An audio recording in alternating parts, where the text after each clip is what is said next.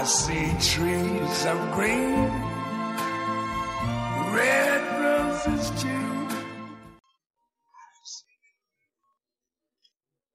家好，这里是陈说新财富。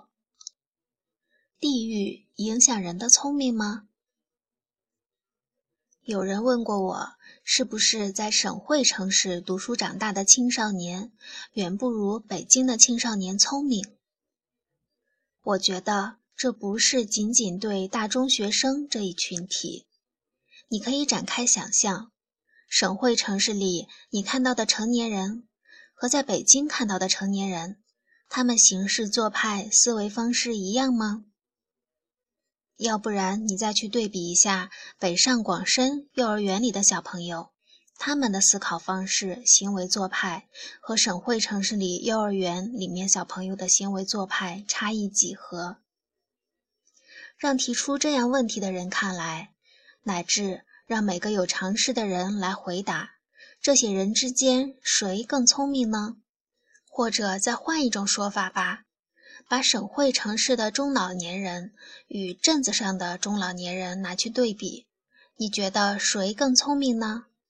这类的问题好像答案都是不言自明的。其实不是。首先，什么是聪明？谁知道？其次，这不是一个聪明与不聪明的问题。对于这样的问题，我自然无法给出答案来。我只能说，我所见过的北京的学生会比别的地方的学生考虑的问题更多。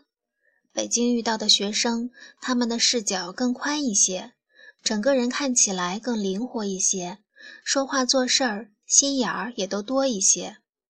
他们想办成一件事，父母和周围的资源支持更易得；他们想办成一件事，精力也更容易被其他的噪音分散。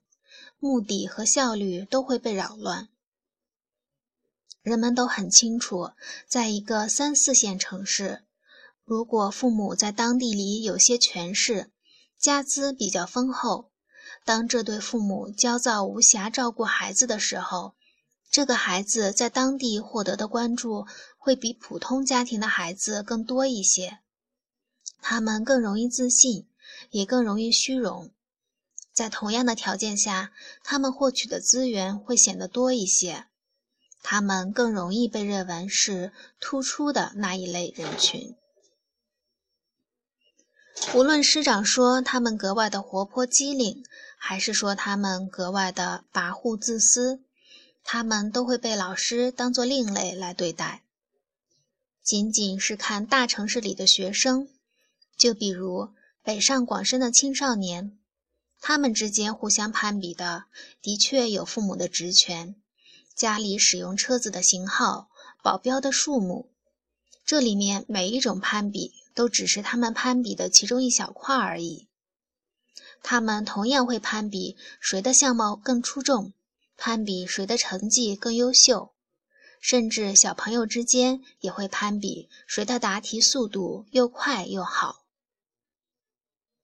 在北京的时候，我亲耳听一个中学生朋友当面给我讲：“我不希望我的父母挣多少钱，够用就可以了。我只希望我的妈妈说话的时候不要太急促，毕竟她的同事得心脏病的人挺多的。所以我也要求我自己跟别人讲话的时候要尽量的慢。”我不能断言，说这样的话的学生和考虑这类事儿的少年，在三四线城市一个也看不到。但就我所能看到的和了解的三四线城市，面对同类问题的父母的时候，孩子们对父母的评价更多的是焦虑。相相比较对父母行为上的希望而言。当地的孩子更愿意去凸显某某领导是我老妈的旧同窗。这里要说什么呢？地域当然不会直接影响人的聪明程度，地域会影响人的触角如何感知周围的人和事，反馈回到个体身上，进而地域会影响人的思维方式，影响人考虑事情的重点。文章来自微信布衣春秋，感谢倾听，下次再会。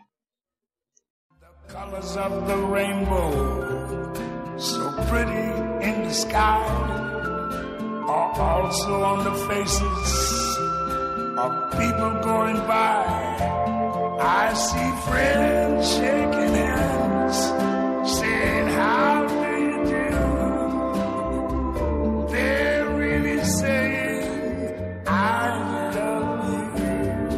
I hear babies cry. I watch them grow. They're learn much more than I never knew. And I think to myself,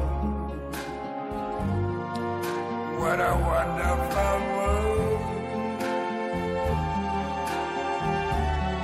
Yes, I think to myself. What a wonderful